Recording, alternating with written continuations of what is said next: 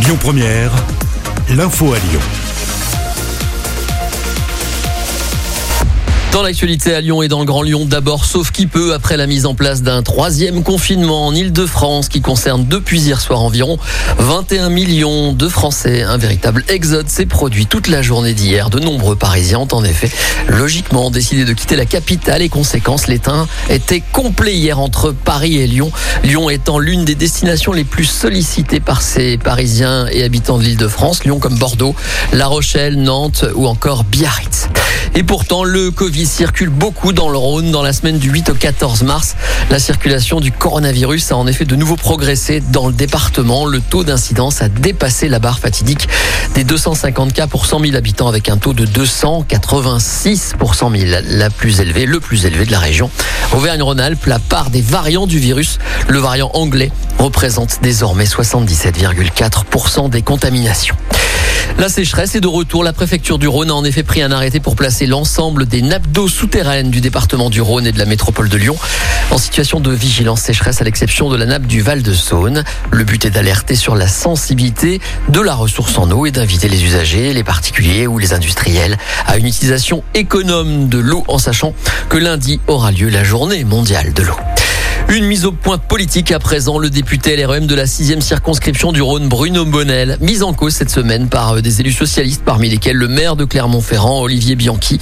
Ce dernier lui reprochant d'avoir expliqué dans une interview à Libération que la Covid était la meilleure chose qui soit arrivée pour le président Macron. Eh bien, une phrase que le député euh, Bonnel, qui est également candidat au régional et qui est notre invité ce samedi, estime sortie de son contexte. Écoutez-le. Moi, je dis qu'il y a des événements qui sont les meilleures choses qui arrivent aux hommes parce que ça les bonifie. C'est ce que je dis dans l'article. Donc avant de, de pousser des cris d'orfraie et d'envoyer euh, des communiqués de presse qui sont à la limite de l'insulte quand on vit des difficultés, et je répondrai à ce type d'insulte systématiquement, j'aimerais bien qu'on comprenne le sens des mots. Et le jeu de la petite phrase, la, la poloche, comme je l'appelle, la politique politicienne, ben, je les laisse aux gens qui nous fatiguent d'une politique superficielle depuis des années. Voilà Bruno Monel qui, je vous le rappelle, lancera demain officiellement sa campagne pour les régionales et vous pourrez écouter son interview en intégralité dès cet après-midi en podcast sur le site ou sur l'appli de Lyon Première. Nouvelle manifestation aujourd'hui, comme de nombreux samedis, euh, les manifestants vont défiler pour protester contre la loi globale de sécurité deux jours après le vote du Sénat qui a approuvé cette loi. Des manifestants qui ont rendez-vous à 14h au Théâtre National Populaire de Villeurbanne qui est occupé depuis plusieurs jours par des intermittents du spectacle. Une mobilisation qui s'inscrit également dans le cadre de la journée internationale contre le racisme et les violences policières. Et puis, deux autres manifestations auront lieu aujourd'hui. L'une partira du métro sans souci à 14h. Elle aura pour but de réclamer un logement digne pour tous. La coordination d'action pour le logement Lyon et environ en est l'organisatrice. Enfin, notez que la coordination lyonnaise Solidarité Kurdistan appelle également à se mobiliser ce samedi à Lyon pour soutenir cette fois les Kurdes. Rassemblement qui débutera à 15h place Bellecour dans le deuxième arrondissement. Un appel à témoins à présent pour préparer sa prochaine exposition consacrée aux enfants et à l'enfance à Villeurbanne. Le centre culturel du Rize euh, collecte vos souvenirs, cartes postales, photographies, gravures, petits objets du siècle passé à aujourd'hui. Le Rize vous invite à venir partager donc tout ce que vous avez conservé. Objectif de cette exposition, euh, précisé par Jean-Robert Chauvin, chargé de communication du centre culturel du Rize à Villeurbanne, interrogé pour nous par Enzo Martinet. L'objectif, c'est de raconter comment comment euh, Villeurbanne a accueilli les enfants, comment euh, il y a eu une place particulière qui leur avait été faite, c'est présenter qu'est-ce qu'une ville de l'importance de Villeurbanne fait pour les enfants, comment elle leur fait de la place, comment elle les accueille, comment elle leur crée des espaces pour qu'ils puissent euh, vivre, grandir et exister. Mais on ne sait pas à quoi s'attendre en fait. J'espère que les gens ils ont des meilleurs souvenirs de leur enfance que des mauvais souvenirs quoi. Ça serait quand même sympa. Je me souviens par exemple euh, qu'on me tapait sur les doigts si j'avais de l'encre sur les doigts. Alors est-ce que une règle qui a tapé sur les doigts d'un enfant, c'est un souvenir d'enfance que quelqu'un aurait regardé Je sais pas. Mais est-ce que des bons points ou des images qui ont été distribuées parce qu'on écrivait bien à la plume, ça, ça serait des souvenirs sympathiques. Si vous avez ce genre de souvenirs, adressez-vous donc au RIS de Villeurbanne sur le site internet leris.villeurbanne.fr.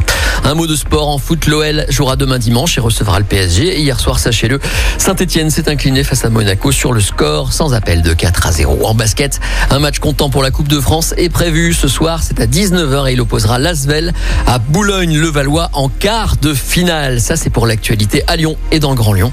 Retour de l'actualité nationale et euh, dans le monde en général tout de suite avec la rédaction. Bonjour. Bonjour à tous. La présidente de la Commission européenne hausse le ton face au retard de livraison du laboratoire AstraZeneca. Elle menace de bloquer les exportations du vaccin si les livraisons prévues ne sont pas honorées. Respectez votre contrat avec l'Europe avant de commencer à livrer d'autres pays. C'est ce que déclare Ursula von der Leyen aujourd'hui dans la presse allemande. AstraZeneca s'était engagé à livrer 300 millions de doses à l'UE d'ici fin juin. Il a finalement annoncé la semaine dernière qu'il ne devrait en fournir que 100 millions et ce en raison de problèmes de production et de restrictions d'exportation.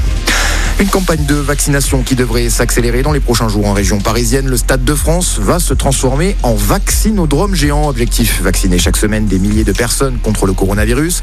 Son ouverture est espérée pour le début du mois d'avril. Pendant ce temps-là, des millions de Français vivent leur premier jour de reconfinement. Mesure annoncée jeudi soir par Jean Castex pour freiner la propagation du coronavirus dans 16 départements, dont l'île de France, les Hauts-de-France ou encore les Alpes-Maritimes. Cela représente au total 21 millions de Français. Un confinement plus souple si les attestations de sortie restent obligatoires. Il n'y a pas de limite de temps fixée pour rester dehors. 90 000 commerces jugés non essentiels doivent en revanche tirer le rideau. Autre changement aussi dès ce soir. Le couvre-feu, lui, est repoussé d'une heure. Il passe de 18 à 19 heures et ce, en prévision du passage à l'heure d'été le week-end prochain. Dans l'actualité, également l'alerte tsunami déclenchée au Japon à la suite d'un puissant séisme. Ce matin, un tremblement de terre sous-marin de magnitude 7,2 qui menace les côtes du nord-est de l'archipel nippon. Il pourrait entraîner des vagues d'environ 1 mètre selon l'agence météorologique japonaise. À la page des sports, le 15 de France peut encore espérer remporter le tournoi Destination, mais pour cela, la victoire est impérative. Ce soir au Stade de France face au Pays de Galles, seule équipe encore en course pour le Grand Chelem. Un rencontre à suivre à partir de 21h et puis il y a du foot aussi ce samedi. 30e journée de Ligue 1. Metz reçoit Rennes à 13h. À 17h, l'OM joue sur la pelouse de Nice. Hier, Monaco s'est rapproché du podium grâce à sa victoire 4 à 0 face à Saint-Etienne. Voilà pour l'essentiel de l'actualité. Excellente journée à tous. Écoutez votre radio Lyon Première en direct sur l'application Lyon Première, lyonpremière.fr et bien sûr à Lyon sur 90.2 FM et en DAB+. Lyon Première